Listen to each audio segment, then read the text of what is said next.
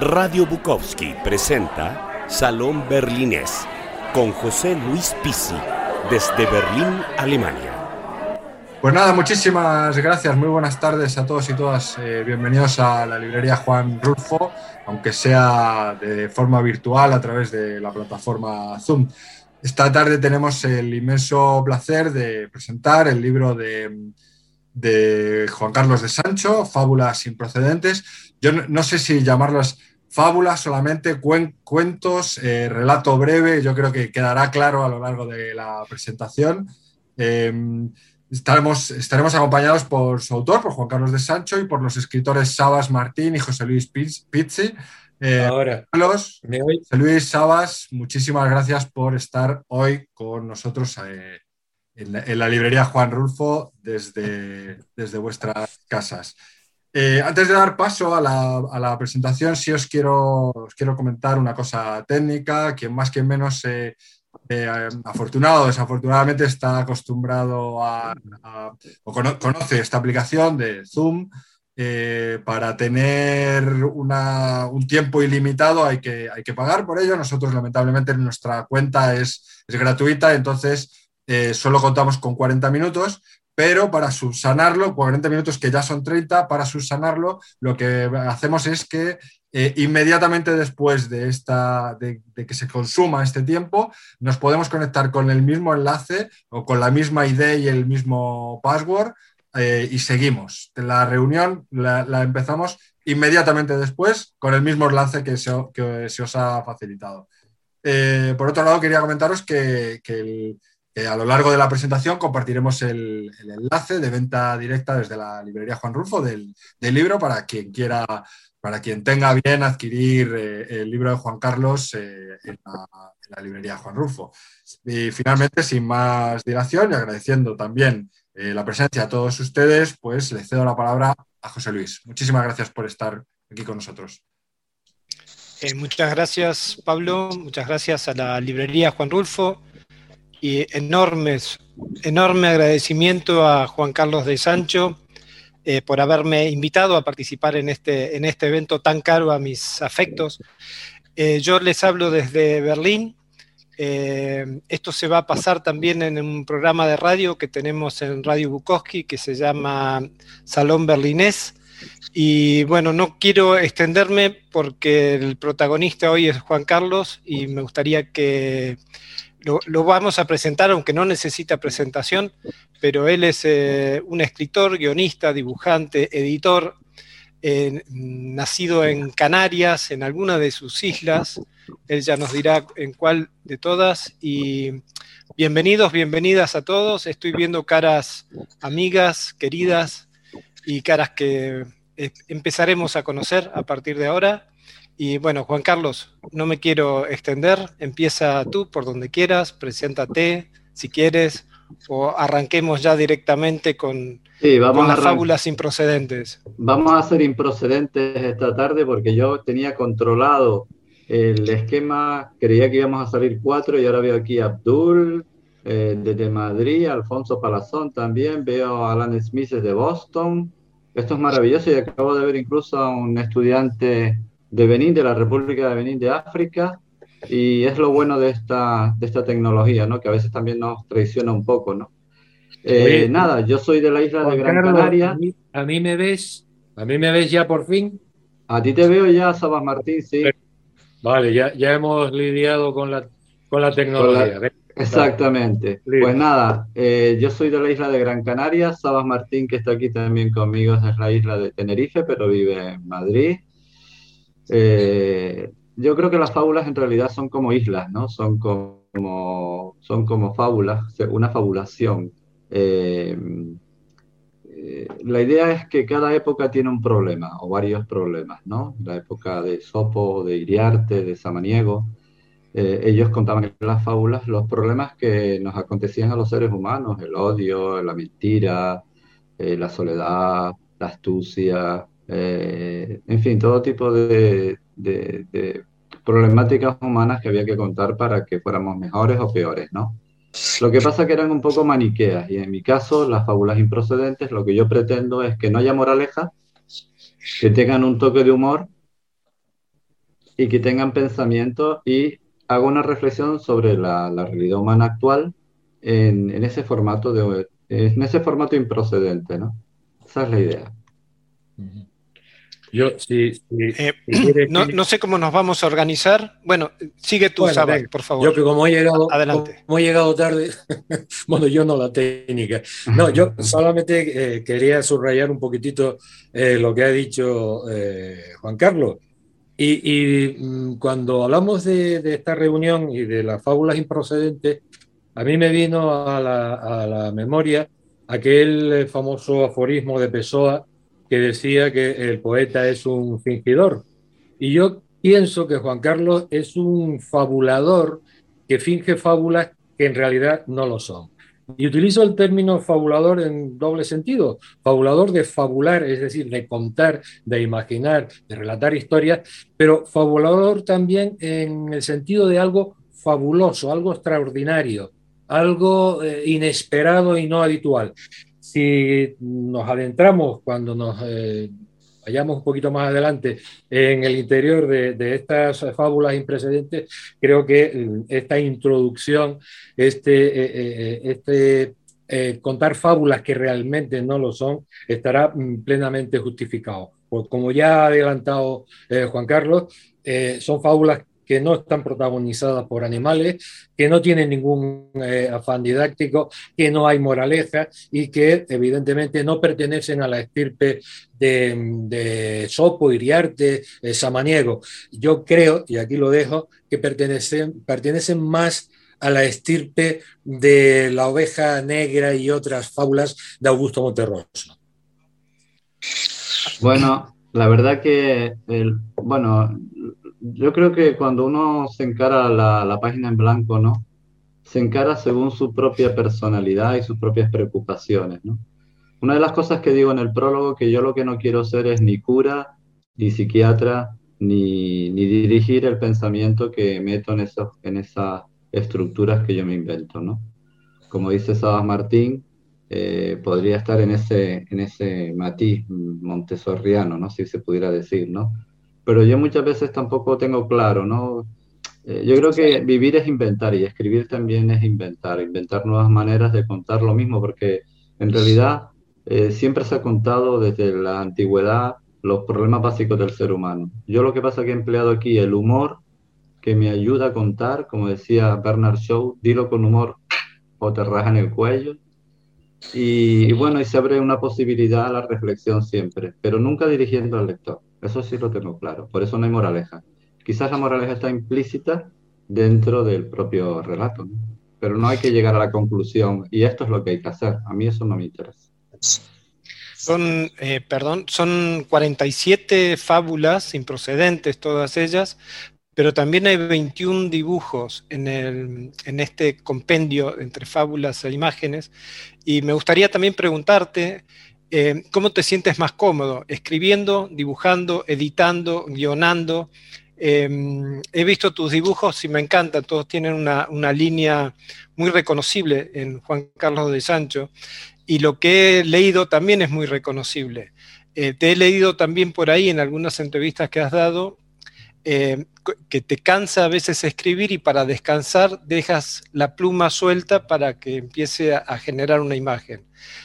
Eh, cuéntanos em, ¿cómo, es ese método. O sea, porque, por ejemplo, hay mucha gente que mientras está escribiendo está dibujando, pero ahora tenemos un ejemplo muy concreto que es acá Juan Carlos. Sí, perfecto, yo también lo tengo aquí, ¿eh? Cuidado, cuidado que... Oye, ¿y eso cómo te llegó a Alemania? Qué bueno, ¿no? Esto me llegó a Alemania así por el gran correo español y alemán, y a ah. través de un...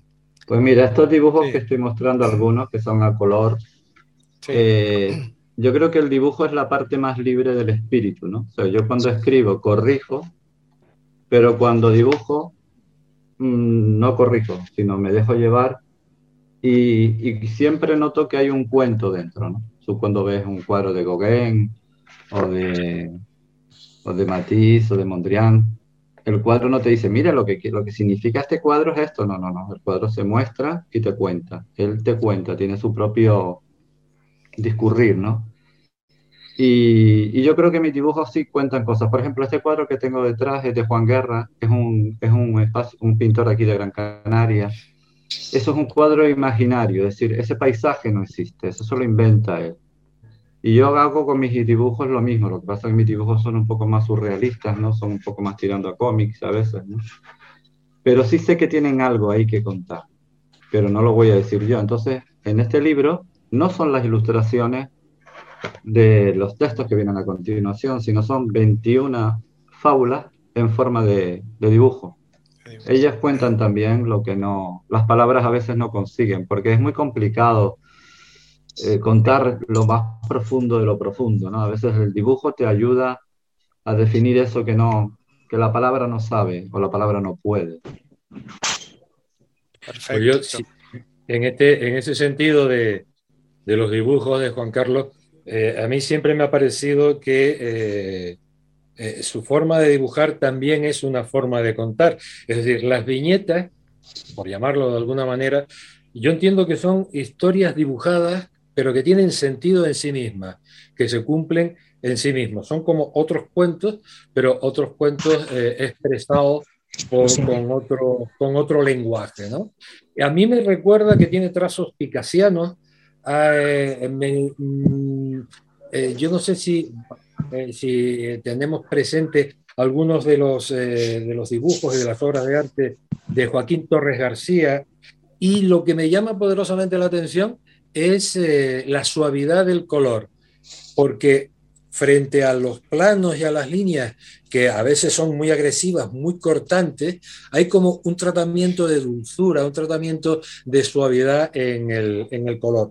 Pero aparte de esto, que puede ser, bueno, una apreciación meramente estética, a mí lo que sí me interesa para enlazarlo con, los relatos, con la fábula, con la escritura de Juan Carlos, es que estas viñetas eh, se cumplen en sí mismas, son historias cerradas y que tienen su propia lógica.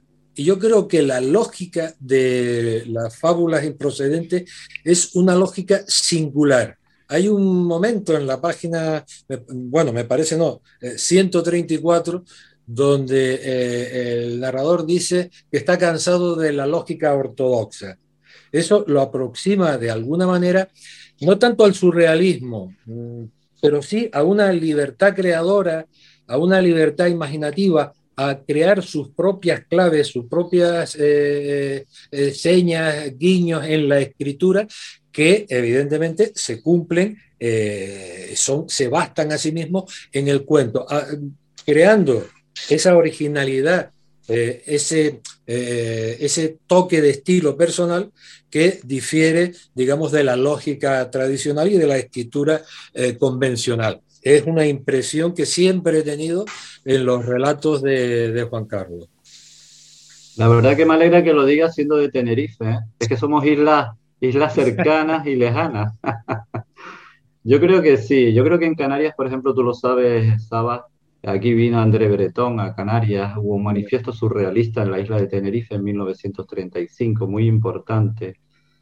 Eh, se crearon revistas en conexión con Oscar Domínguez en París también, ¿no? Y yo creo que los canarios, los isleños sobre todo, que somos culturas visitadas, eh, somos de alguna manera también la creolidad, lo criollo, ¿no? Los viajes de ida y vuelta, fuimos a, fuimos a Cuba, eh, unas familias canarias fundaron Montevideo, em, y en, esos, en ese trasiego de ida y vuelta y de culturas visitadas, también tenemos una isla imaginaria que se llama San Borondón, que aparece y no aparece.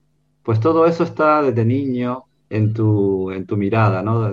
Cuando venían los barcos rusos, japoneses a la ciudad, a la isla nuestra en concreto, yo le decía a mi padre que si vivían allí, ¿no?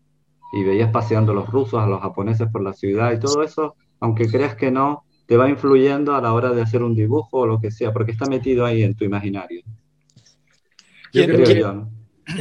un, breve apunte por eh, eh, el pique insular. Decía Borges de Buenos Aires que no nos une el amor sino el espanto. Será por eso que la quiero tanto a Buenos Aires. Entre Canarias y Tenerife pasa algo muy, muy, muy parecido, ¿no? Eh, somos, y como bien dices tú en alguna ocasión, estamos unidos por aquello que nos separa. Sí, eso es una de las ideas de uno de mis libros, El pensamiento archipiélago, unidos por lo que nos separa. O sea, yo, yo no me gustan las modas, ¿no? a mí me gusta experimentar en mis libros, ¿no? Por ejemplo, yo tengo un libro que se llama Diccionario del mono leído, donde un mono se inventa también palabras. Entonces, ese tipo de experimento me gusta, ¿no? Inventar. Que las palabras también te digan, oye, vete por aquí ahora, vete por allá, ¿no? Y eso es muy isleño, ¿no? No isleño de geográficamente, sino, eh, por, ejemplo, Irak, que estoy viendo a mi amigo Abdul, también es una isla, pero es una isla muy grande. Argentina es una isla grande, ¿no? Entonces, yo creo más en el pensamiento archipiélago y en la heterodoxia literaria, por supuesto, ¿no? y huir de las modas me gusta inventar libros diferentes. Ahora estoy con otro, una locura que tengo en la cabeza, ¿no? Probablemente va con dibujos también. Eh, ¿Quieres adelantarnos un poco de esa locura? ¿De qué se trata? Bueno, es un, saltamonte, porque claro, mis amigos y mis hermanos dicen, tienes un mono, un rinoceronte. Es un saltamonte que va a viajar, va a hacer viajes paradigmáticos, va a ir para atrás, para adelante, para el futuro, para el pasado. Es un viaje en el tiempo de un saltamonte. No lo digan, ¿eh? Que ya está riéndose Alan Smith de Boston. Hola, Alan, ¿qué tal? ¿Todo bien? Digo, digo que, también en la fauna tuya particular tienes un caracol que va con su casa a cuesta, una casa ah, de ideas. Sí, la casa del caracol. Fíjate que los animales, ustedes se han dado cuenta que los animales que ya no los tenemos en, en el prólogo de mi libro, la, fábulas improcedentes yo hablo de que ya, no, ya no tenemos animales ¿no? para contar fábulas, están todos en la cadena de producción. En lo que un mono que yo tengo también en Facebook, que yo hablo con un mono que me ayuda a contar mis cosas, el mono habla de que son los aswits de, de los animales, están todos cerrados, encerrados. Hay gallinas que están 24 de horas con la luz encendida. ¿Cómo voy a hablar de la gallina si no la veo? Si está encerrada en un aswitch. Pues bueno, eso, eso también creo que es importante verlo y, y también estoy, ah, estoy con una novela también de una vaca, ¿no? Porque ya no hay vacas tampoco. ¿Dónde están las vacas? Un niño de hoy no ve una vaca, ni una gallina. ¿Dónde ves una gallina? De los que ustedes están aquí, ¿han visto ustedes en los últimos años una gallina? No la han visto, ¿verdad? Se la comen. Una gallina desnuda. Desnuda. Está bueno eso. Hay un experimento que han hecho en una escuela que creo que fue aquí en Berlín, pero debe puede ser una escuela en cualquier parte del mundo, que le dijeron a los niños de primaria que dibujaran un pollo. Y, o un pollo, para que se me entienda. Y un pollo. Y nada, y creo que dibujó, o sea, creo no, la, anécdota es esa, dibujó una, un paquetito con plástico del supermercado. Ese es el pollo que conoce el niño berlinés de hace muy poco tiempo atrás, ¿no? Por eso en una de mis fábulas pongo a hablar a un azulejo del baño con la toalla. Con la toalla. Es fantástica esa. Y entonces el azulejo le dice a la toalla, oye, ¿quién es más importante? ¿Yo que no dejo pasar el agua al vecino o tú que secas al que se duche? Y esa es la trama, ¿no? Y se enamoran, ¿eh? Se enamora el azulejo de la toalla. Qué curioso. Ahí, al final no lo, el final no lo cuento. ¿Quién es más importante? ¿El que no deja pasar o el que seca? Ah. ¿Eh? Pero, ahí está la fábula, ahí está la fábula, y, eh, aunque, eh, aunque Saba diga que no. Yo sí, esos personajes, porque llega un momento que se van a Fuerteventura, a la isla de Fuerteventura en un barco, y el, azulejo le dice a la toalla que tenga cuidado, que se puede caer al mar, pero la, la toalla se relaja y se cae y no puede secar el mar. Pero yo no voy a decir... Es significativo. Sí, sí, no, acaba, acaba. No, no, que yo lo que no voy a decir es cuidadito con lo inmenso, que en lo pequeño sí controlas, pero cuando te enfrentas a la inmensidad, esa es la fábula. Porque lo que tengo claro es que yo cada fábula que escribo, aunque sea con humor o un azulejo, o por ejemplo una directora de cine, habla con su foco. Entonces cuando, eh, pero ahí detrás hay un concepto, yo pienso en un concepto, ¿no? Borges, por ejemplo, decía que los relatos cortos, las fábulas pequeñas, son como apariciones que llegan, y luego la tienes que darle forma, ¿no? Porque claro, escribir en corto no es fácil, ¿eh? Pablo Neruda decía que la novela era el filete de la literatura. ¿Y qué es el relato corto? ¿La tapa que te ponen en España con la cerveza? No, hombre. Tiene su arte y su dificultad. A mí, yo he tardado cuatro años en escribir este libro. Y mm. cada fábula me costaba una semana, dos, porque era un concepto que lo, que lo tenía que contar con una toalla, con una vaca. Bueno, solo hay dos animales, una vaca y un mono. Mis animales preferidos, ¿no? Y algunos animales que veo por aquí, inteligentes, que también tengo esta tarde aquí. Pero irracionales, ¿no? Como dices. Somos animales, sí, somos animales. Cortázar decía algo parecido, ¿no? De que la novela es, eh, es como el, el, cine y el cuento sería como la fotografía. Era algo similar a lo que estabas contando sobre Neruda. Yo recuerdo algo de Cortázar también en ese sentido, que me parece también genial, como prácticamente todo lo suyo, que es que una eh, novela se gana a los puntos y un cuento por caos. Por nocaut, exacto. Pero fíjate que, por ejemplo, nos están viendo, veo que nos están siguiendo desde África. Un saludo también para mis amigos africanos, estudiantes de, de Costa de Marfil, de Benín, que yo he estado por allí. Por cierto, hay 1.500.000 estudiantes de español en el África subsahariana. Fantásticos, aman el español, ¿no? Yo creo que eso es muy importante tenerlo en cuenta y el verlos por aquí ahora, pues me ilusiona bastante. Allí en África sí hay cultura de cuentos hay la cultura oral. Y en Latinoamérica, a mí yo he ido a festivales internacionales de relatos cortos en México, por ejemplo, y es curioso, allí en América Latina, cuando ya me encuentro con todos los escritores de micro relatos, veo que allí sí hay cultura literaria, editorial de cuentos, pero aquí en España no tanto, es como un género aparentemente menor. ¿Tú qué piensas, José Luis? Mira, hoy, hoy justo estábamos hablando de eso contigo mientras estabas en el puerto y dibujando y dijimos de, tratar el, tema este. Yo creo que el cuento, eh, en cuanto a Latinoamérica o en España, el cuento es eh, profundamente rioplatense, en el sentido que el primer, la primera obra de ficción que, tuvo Argentina, por lo menos, fue El Matadero de Esteban Echeverría, que fue un cuento. Eh, los principales cuentistas, digamos, los que uno quiere, y supongo que coincidiremos, son Borges y Cortázar. Eh, mucho, claro, hay también todo un mito que dice que, eh, sobre todo para los editores, eh, no los independientes, pero sí de las grandes editoriales, que el cuento no vende. yo no sé cómo es la, situación. A mí me encanta el cuento, porque el cuento tiene que, como decía Saba, tiene que ganar o, definir la pelea por nocaut, ¿no? en cambio, en la novela uno puede disiparse, ir por ahí, eh, volver, volver a salir. En el cuento no, en el cuento donde te deliras un poquito, el cuento perdió su esencia, ¿no? Pienso más o menos que es, eh, esa es la historia, hablo de Sudamérica, pero en realidad estoy hablando del Río de la Plata, ¿no? De, los grandes cuentistas que dio ambas partes de, esa orilla. Y mm, algo así como entre Uruguay y Argentina, hay supongo que será como una rivalidad afectuosa como la que existe entre las islas de la cual provienen ustedes, ¿no? Pero fíjate, es una cosa que eh, eh, en esta orilla del idioma, en esta orilla, eh, digamos, mesetaria, debemos los españoles a los hermanos del otro lado del Atlántico. durante mucho tiempo en España el cuento era un género menor es decir, no tenía la mínima trascendencia ni la mínima importancia hasta que aparecieron los grandes escritores, hombre, Borges, por supuesto, Cortázar, Virgilio Piñeira, eh, mm, Horacio Quiroga, yo, yo qué sé, toda esa eh, eh, enorme avalancha de escritores latinoamericanos que demostraron que el cuento en absoluto ha sido nunca un género menor.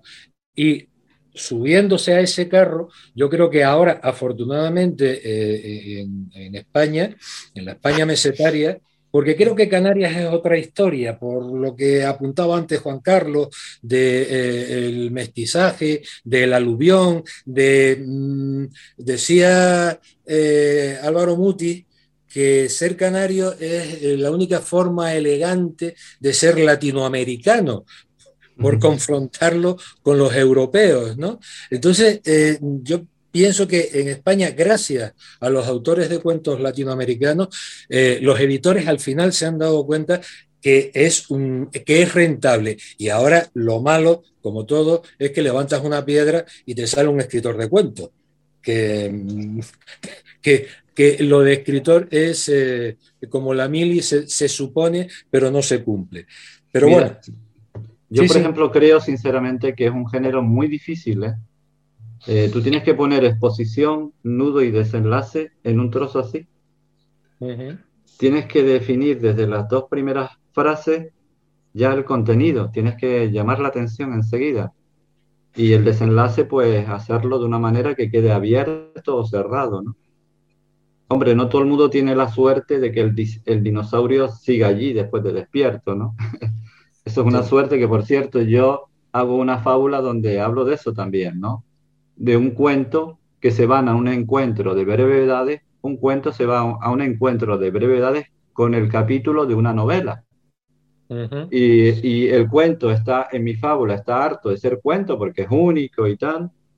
Y, la, y, y el capítulo está deseando ser cuento porque dice que se, se, pierde en medio de la novela, ¿no? Y curiosamente yo tengo amigos que me dicen, a ver cuándo te atreves con una novela. Y yo, ¿cómo que cuándo me atrevo con una novela? Eh, yo qué sé. Y a lo mejor todos mis libros eh, de, relatos, que los tengo aquí, porque hoy he venido a hablar de mi libro. Estos, estos libros de relatos, a lo mejor, esto, esta es mi novela. Si lo junto, a lo mejor aquí hay aproximadamente unos 400 personajes. Hombre, si los pego, como decía Flaubert, Flaubert decía que una buena novela, creo recordar, eh, son como pequeñas perlas preciosas que si no hay un hilo que las una, no hay un collar. Y entonces, eh, un capítulo, yo no sé, porque no soy novelista, no he hecho novelas, pero me imagino que los que escriben novelas, me imagino que cada capítulo es como un cuento, ¿no? Que ustedes los van uniendo, ¿no? Hasta que se forma un continuo, ¿no? No es eso, no es eso, pero en realidad, en el caso de mi fábula, si no la han leído, léala, el capítulo quiere ser cuento, ¿no? Quiere ser uno, único.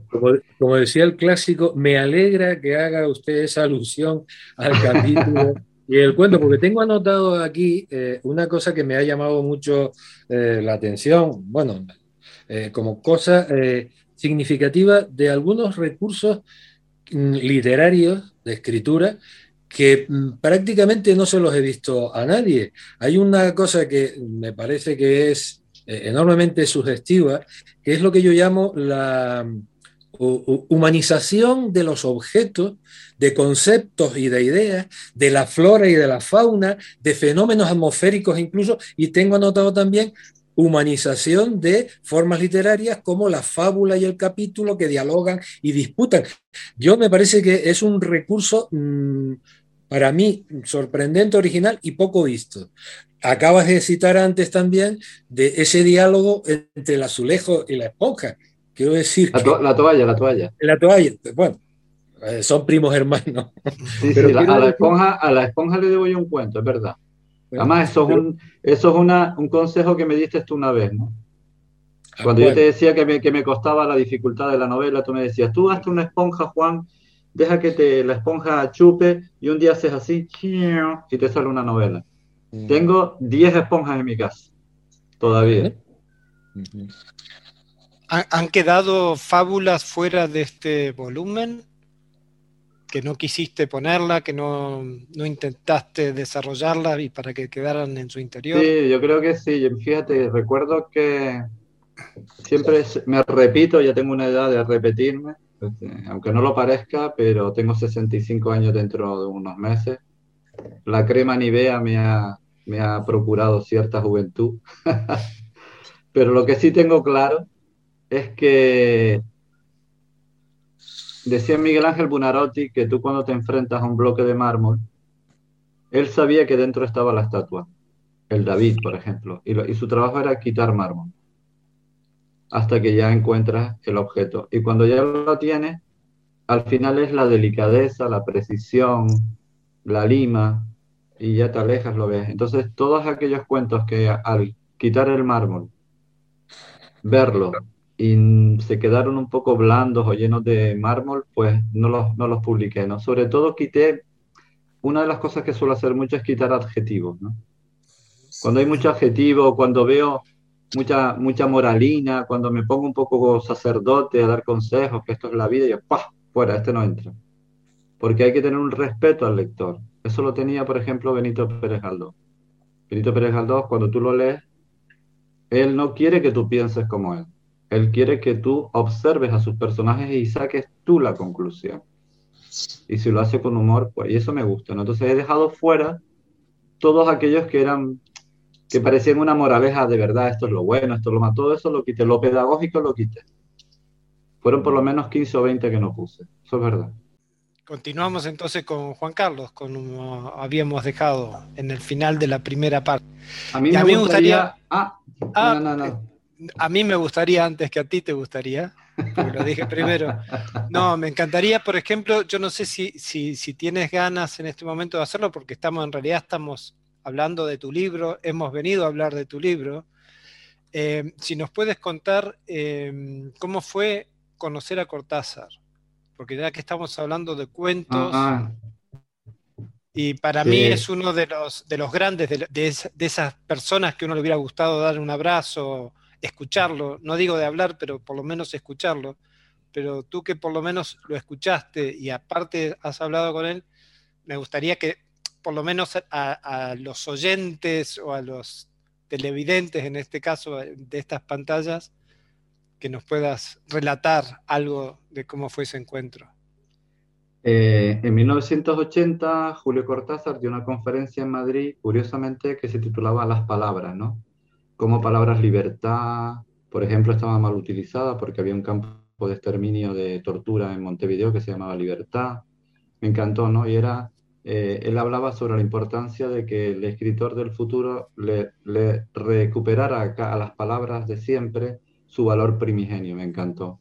Entonces yo llevaba aquí con unos amigos una revista de literatura y artes aquí en Canarias que se llama Puente Palo y fui a, la conferencia y me puse delante de aquel hombre tan grande y le dije, por favor, concédenos una entrevista porque somos una revista de literatura ya perdida en el subtrópico de cáncer, pegadita a África y tal, y la verdad que si nos concedes la entrevista nos vas a echar una mano.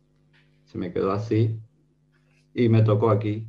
Yo no era Harry Potter, pero cuando me tocó, yo me elevé, ¿no? Yo sentí que me estaba tocando Cortázar y le dije, ¿es posible? dice, bueno, me la mandas por, por carta porque yo me voy mañana a París y nada, la preparé. Curiosamente aquí está un amigo, Alfonso Palazón, que sacó unas fotos eh, aquí. ¿Qué tal? Alfonso me acompañó ese día y todavía estamos buscando las fotos porque se extraviaron, pero bueno, ya aparecerán. Pero bueno, él al final me mandó desde París, grabada en un cassette, todas las preguntas que le hice, todas. Y encima una carta donde me decía Julio Cortázar a mí, que tenía 24 años, que quitara las tonterías que había puesto. Yo no me lo podía creer. Bueno, gracias a él, que lo publicamos en 1981, tardé un tiempito porque no notaban ayudas aquí en Canarias y tal, pero bueno, al final, gracias a esa entrevista, nuestra revista cogió alas y se pudo expandir, ¿no? Por más sitios, ¿no? Y ya nos hicieron un poquito más de caso. Fue un hombre generoso, buena persona, muy... Tenía un toque de timidez, pero yo que no lo tengo, le... Claro, yo me tuve que subir casi una silla para mirarlo, porque era enorme, ¿no? Y tengo aquí la entrevista todavía grabada, la tengo en CD para recuperarla y espero pronto, ahora sí creo que me atrevería a sacarla en forma de libro con el CD de la entrevista, porque sería una exclusiva, ¿no? Publicamos la entrevista en la revista. Así fue mi experiencia con Julio Cortázar hace ya, uff, años 80, casi 40 años, ¿no? Más de 40. Más de 40. 41. Y son esas, eh, son esas personas que te enseñan también una, una cosa que hablo en un cuento aquí, en una fábula, de una chocolatera que se le cae el chocolate encima de la cabeza a un concejal. Y su manera de actuar y de, y de ofrecerse y de cuidar al pobre hombre que se le quemó la cabeza, hizo que llegaran a la chocolatería muchos políticos a aprender desde la chocolatería y de la chocolatera eh, las nuevas relaciones públicas sociales entre políticos. O sea que también hay su cosita ahí, ¿no? Yo creo que las fábulas que yo escribo están para leerlas, para entretenerte si no quieres pensarlas el mensaje que hay debajo, que siempre lo hay, para, para, para, para sacarle la conclusión que, que tiene o, o, las varias que tiene, pero no es una lectura. Hay gente que me dice, no las entendí, las tuve que leer tres veces. Yo, qué bueno, tres veces. O sea que es para un lector abierto, incluso para gente joven, porque claro, yo creo que tampoco el escritor tiene que ponerlo todo fácil, ¿no? También tiene que haber un esfuerzo. En, en el encuentro en Ciudad de México, una de las cosas que decían los especialistas en microrelatos es que evitáramos el chiste y el facilismo. ¿Sabes? Hay que procurar contar las cosas con humor, pero con delicadeza, ¿no? No hacer una tontería, ¿no? Es muy difícil el humor, ¿eh? Para mí es muy complicado, no te creas que es fácil. Me gustaría poder mm, pinchar uno de los cuentos para... A ver si está por aquí.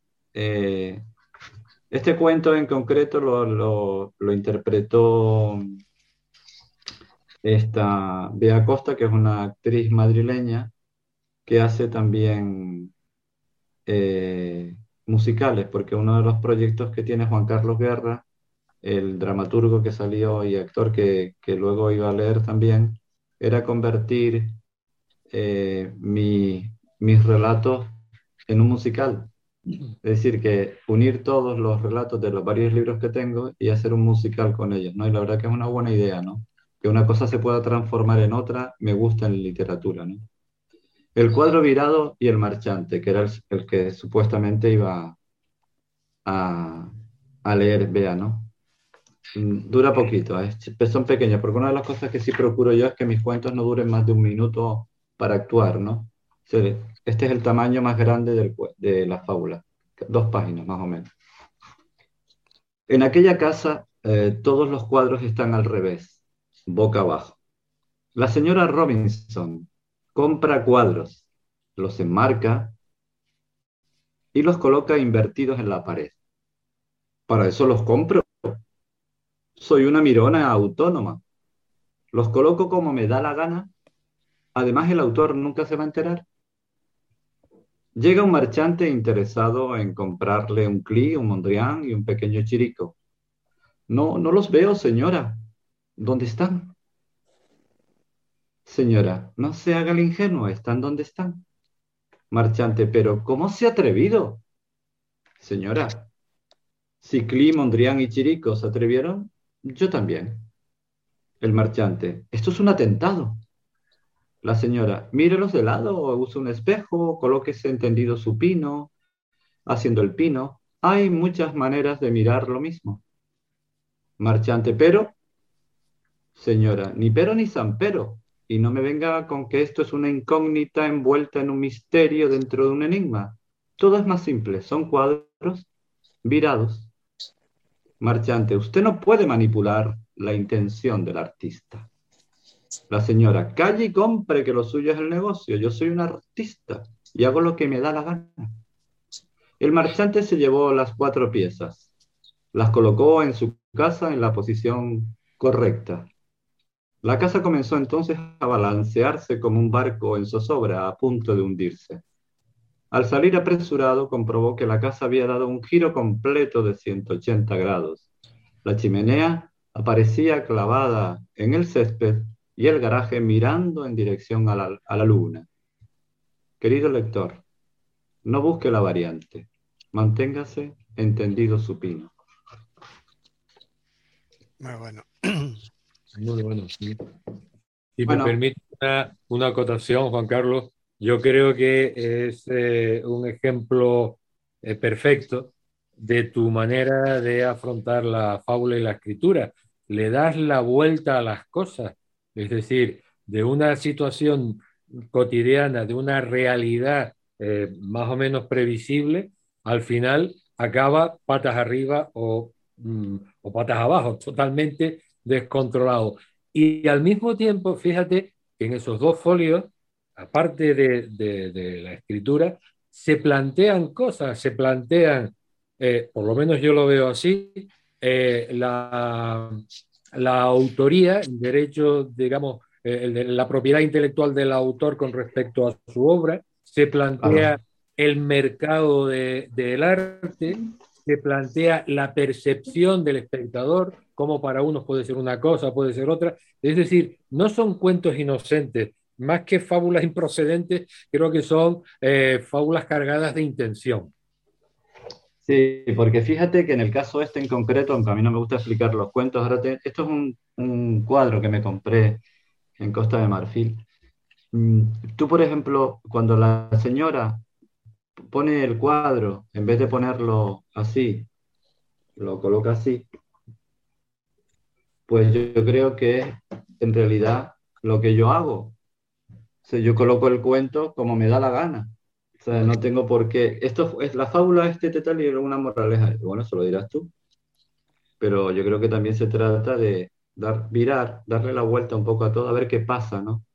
Pero evidentemente, como dices tú, Sabas, detrás de eso hay un, está el derecho de la señora a poner el cuadro como le da la gana, que eso es el artista. El marchante dice que eso no se puede hacer. Digo, bueno, usted cómpreme los cuadros y, tal. Pero claro, cuando el marchante se lleva los cuadros a la casa y los coloca, toda la casa se le vira, ¿no? De alguna manera, de, alguna manera ahí lo que yo estoy defendiendo es el arte por encima del negocio. Pero bueno, eso no se lo digan a nadie porque esa es la moraleja. Hay varias moralejas. Hay varias, varias, dentro de la... reflexión. Claro, sí, sí. A mí me interesa que haya un debate, sí, pero si te quieres quedar con el cuento y que algún dibujante de cómic lo dibuje para entretenerte, también yo creo que tiene posibilidad. Eso, tú no puedes dirigir la intención del lector. Por eso dice, dice, dice digo al final, eh, mantente entendido supino, eh, léelo como te dé la gana. Si tengo una intención, yo no sé si a ustedes les pasa como escritores, pero tú tienes una intención y luego de repente das un recital, ¿no? Aquí tengo al amigo Frank, ¿no? Que cuando das recitales de poesía, tú nunca sabes, eh, a veces te extraña la respuesta del lector o del, o del, a lo que tú creías que se podía conseguir. No sé si les ha pasado eso a ustedes. Sí, sí bueno, ya sabes que cuando uno, eh, cuando el libro sale a la calle, el libro, el poema, el relato, el cuento, deja de pertenecerte, tiene vida propia. Claro. A mí me gustaban los cuentos de Borges. Mira, y yo quiero hacer un homenaje a mi madre que murió hace poco. Ella me contó un cuento hace muchos años y sin que ella supiera, probablemente ella fue la que me, dio la manera de escribir. Mira qué historia más bonita. Me lo contó mi madre con 17, 16 años. Érase una vez una mosca que estaba en los cuernos de un buey mientras el buey tiraba del arado. En eso llega un campesino y le pregunta, ¿qué haces, mosca? Y la mosca responde, ¿no lo ves? Estoy arando. Claro, no era el cuento de Caperucita, era el cuento surrealista de mi madre. Y yo, coño, perdón, la mosca en el cuello, claro, claro. E, y fíjate que hay es una fábula, ¿no? Pero no te dice, al final, moraleja, la mosca era una cara dura porque estaba en los cuernos del buey. No, no, no. y yo decía, qué rara es mi madre, ¿no? Porque me... Pero ese cuento siempre lo tuve ahí, siempre, ¿no? La mosca en los cuernos del buey. Y yo creo que ese estilo, yo creo que es el que he mantenido yo, ¿no? No darlo todo muy masticado, sino es despistar un poco al lector, que no sepa por dónde voy. ¿Cuál es el, origen, eh, Juan Carlos, de tu afición por este oficio, que es la, escritura, la literatura, eh, lo que es los dibujos, las ilustraciones, ¿de dónde te viene? ¿De esos cuentos de tu madre? ¿Es una creación autónoma de la infancia? Em, Mira, decía Simón, de decía Simón de Beauvoir que somos el mismo niño inflado por la edad, ¿no? Y yo creo que somos mis abuelos, mi abuelo, mi tío abuelo, eh, fueron inmigrantes, fueron canarios que fueron a Cuba. Eh, eran campesinos, la, por parte de mi madre, ¿no? Y ellos nos contaban historias de, Cuba, de Camagüey, de Cienfuegos, y aquello a mí me, me, me, encantaba, ¿no? Mientras estaban arando la tierra, eh, ordeñando las vacas, ¿no? Mi abuela también escribía cartas de amor y desamor a los canarios que se iban a Cuba y no volvían. Entonces, como era la que escribía en el pueblo, le pedían a mi abuela que le mandara una carta a, ese señor que se había ido, que ya no respondía, ¿no? Y entonces mi abuela le leía la carta a la chica o a la mujer y se te parece bien. Y entonces mi abuela me decía, dice, ten cuidadito con las palabras que pueden causar un divorcio. Y a mí todo aquello se te va quedando ahí en el... Entonces yo soy el mismo niño inflado por la edad, ¿no? Eh, la, la, infancia yo creo que es muy importante. Yo tuve la suerte de que mis tías eran maestras, vivíamos muchos en la casa, mis tías, mi abuela, eh, y siempre venían con cuentos, con historias, venía mi tío abuelo a contarnos cuentos de La Habana y todo eso, pues... Y luego el dibujo es porque en mi casa todo el mundo, mi hermano Javier, mi hermana Inés, eh, todos tienen, todos nos ha encantado dibujar y pintar, ¿no? Y eso siempre estuvo ahí. Y cuando estudié psicología, curiosamente, cuando me quería enterar o no olvidar de una depresión, una maníaco depresivo, dibujaba el, el personaje así, ¿no? Y entonces me acordaba y, y, ahí están, hasta que fui a Madrid, en Madrid estuve en una agencia de prensa como reportero y me pidieron hacer unas tiras cómicas y a partir de ahí, bueno, pues lo voy a meter en mis libros. E, es importante la función de, de los narradores. Mi abuelo, como buen abuelo eh, canario, estuvo en Cuba, en ah, Camagüey. Ah, también, Claro, en Camagüey también. Ah, mira, a lo mejor se conocieron en Camagüey. Y recuerdo que, que, uno, bueno, eh, no, era, no era la época de la televisión y todas esas historias cuando uno era más niño de lo que es ahora. Y nos cogía a mi hermano y a mí y nos tumbamos eh, a la hora de la siesta o eh, se metía en, sobre la cama y nos ponía a cada uno a un lado de, de, de, un brazo y de otro brazo, y empezaba a contar historias de Camagüey, cuando montaba un caballo blanco que llamaba Kim y una serpiente cascabel le salió al camino y el caballo se encabritó y no quería pasar, que después que si el bandido no sé qué, bueno, era realmente fabuloso. Y yo creo que en buena medida el, el, oficio de narrar eh, debe mucho a los narradores anteriores, sobre todo a los... Totalmente, totalmente de acuerdo. Mira, en el Sáhara, por ejemplo, me contaba que los niños, los abuelos los reúnen por la noche, que está más fresquita, ¿no?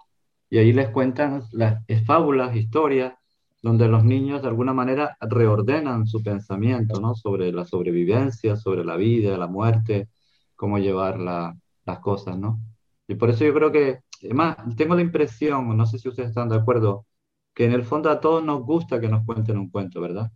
Yo, yo le he leído cosas a gente mayor con ese tono un poco así y lo ves así, ¿no? Como que, y al final, ¿qué pasa? ¿Qué, ¿Cómo va a terminar, no? O sea, todos tenemos, a todos nos gusta un cuento, nos gusta que nos digan un poco las cosas. Lo que pasa es que los cuentos antiguos, las fábulas antiguas eran como más cuidadito, pulgarcito, ten cuidado con el lobo, caperucita, eh, ¿sabes? Eran como más, uff, Sí, pero esas son las clásicas, es decir, las... Eh, sí, pero tenían un componente más, más, de, más moral, ¿verdad? Más de dirigirnos un poco la conciencia, ¿no? Yo lo que recuerdo de mi abuelo en absoluto, ¿no? Y ojalá, yo te digo, ojalá hubiera tenido a un tío Celerino. No, los de la literatura te decía, sabes, los, los, los, clásicos. Ah, bueno, sí, los clásicos tenían además ese componente de, de buenismo, ¿no? O de, exacto, exacto del bien y el mal, ¿no? Pero fíjate esos eh, antiguos abuelos eh, narradores de cuentos, estoy pensando ahora en dos gigantes, eh, el tío Celerino, que le contaba sus cuentos a, Rulfo. Yo tengo ahí un texto escrito cuando a Rulfo se le murió el tío Celerino. Tuve, yo tuve la ocasión de entrevistarlo y hablar con él y tal, y recordaba con auténtica devoción la figura de, de su, de, su tío contándole cuentos. Lo mismo, lo mismo que la mucama, la haya, no sé exactamente, la, la, niñera que atendía a Roa Bastos. A Roa Bastos, que además le, le, contaba cuentos en, eh, en náhuatl, en, otros idiomas, y de ahí, me decía eh, Roa Bastos, que le venía también esa eh, mm, e, e, e, esa música interior del castellano de sus cuentos, El turno entre las hojas y todas esas historias, porque lo había aprendido de su vieja niñera que le contaba eh, cuentos en esos idiomas indígenas. ¿no? Fíjate la importancia de la, de la oralidad, de la transmisión, del público, del oyente, función que no sé si lamentablemente, porque bueno, los tiempos cambian y cada uno eh, se labra su camino como puede, pero todo eso ha sido sustituido antes por la televisión, después por Internet y ahora por eh, las redes sociales. Ya no hay cuentos, ya no hay cuentacuentos eh, como, como los de antes mm, y no lo valoro, no digo que sea bueno o malo, pero ahora hay muchísimo más vértigo, muchísima más capacidad eh, de acceder a 20.000 realidades y, esa fascinación, ese encanto de la palabra hablada, yo la he hecho muchísimo de menos, claro, yo. Yo, yo creo que es bastante reconfortante porque de alguna manera Estamos en una civilización, como diría un fotógrafo japonés, Tsukimoto o algo así, lo leí hace poco, eh, el exceso de información conduce a la nada. estamos, estamos en una sociedad eh, bombardeada, ¿no? Entonces el, el, cuento, bueno, se suele comprar libros así de gorditos, es, parece como que es más rentable comprarse un tocho así que un cuentito. Sí, sí, que un, que mi libro. Mira, mi libro tiene este ancho, ¿no? Y este es El tren del infinito, que también es un libro que ilustré yo. Mira qué chiquitito es, ¿no? O sea, que esto parece que no es rentable porque se acaba pronto, ¿no?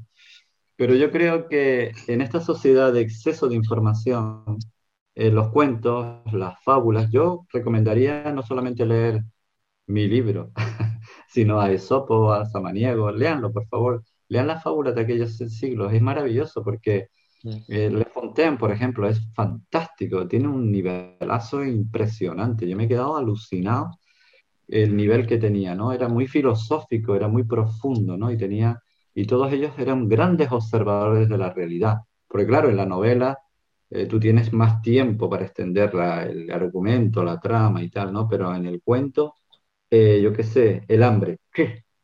O la soledad, plum, lo tienes que contar en página y media, en un cachito así, ¿no? Y eso ayuda, ¿no? O, un aforismo, ¿a quién, a quién, a ustedes no los ha salvado alguna vez una frase? Vivir es inventar, decía Nietzsche. Yo, yo cuando lo oí, tenía yo 18 años, yo, claro, vivir es inventar, no es resignarse, no es sufrir, es vivir es inventar. Pues bueno, esa frase, vivir es inventar, vivir, tres palabras, me hizo quitarme el pesimismo patológico que tenía yo en ciertas edades de mi vida.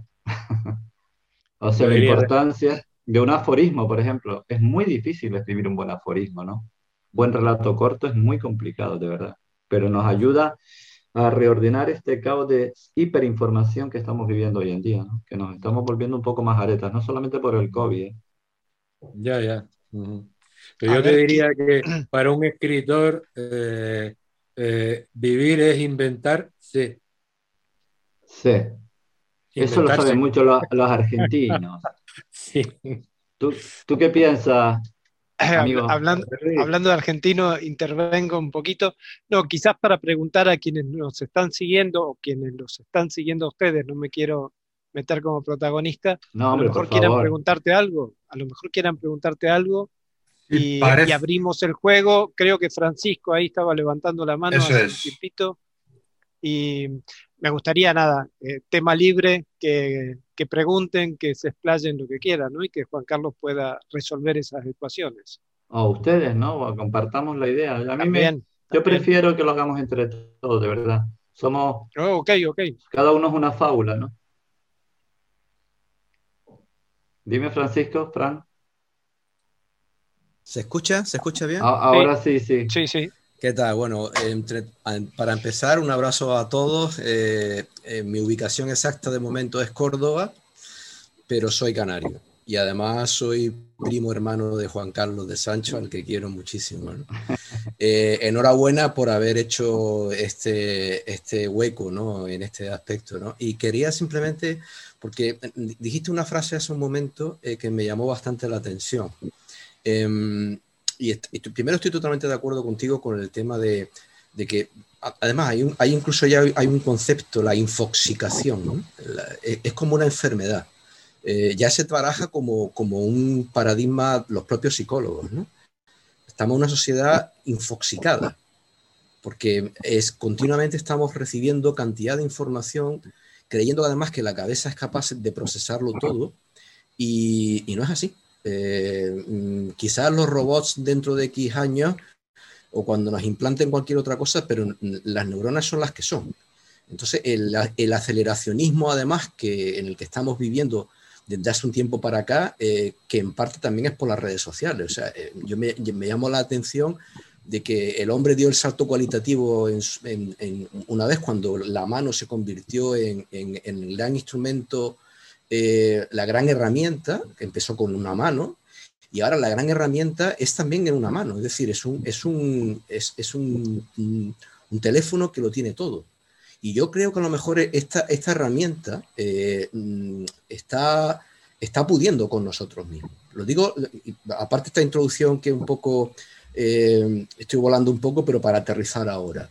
Lo digo porque mm, yo soy profesor en la universidad, enseño derecho a mis, a mis alumnos y cada vez veo que, que los alumnos mm, están como ya eh, infoxicados eh, y cuando Juan Carlos dice, dice, no, es que lo tiene que pensar tres veces. Pero es que es el gran problema. Es que mm, la, poesía, por ejemplo, puede ser que sea un género dentro de poco tiempo. Si ya lo era marginal, pues será todavía mucho más marginal. Afortunadamente hay gente con mucha cabeza y muy inteligente que es capaz de hacer un, relato eh, como el que tú acabas de hacer, en donde seas capaz de darle la vuelta al relato, ¿no? Y de darle la vuelta a la casa incluso, ¿no?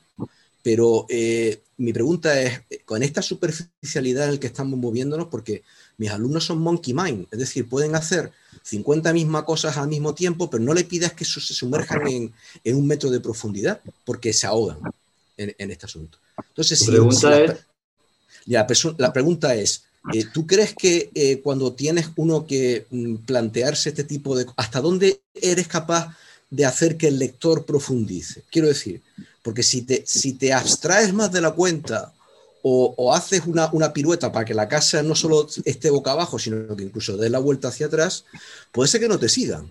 Eh, ¿Sabes lo que te quiero decir?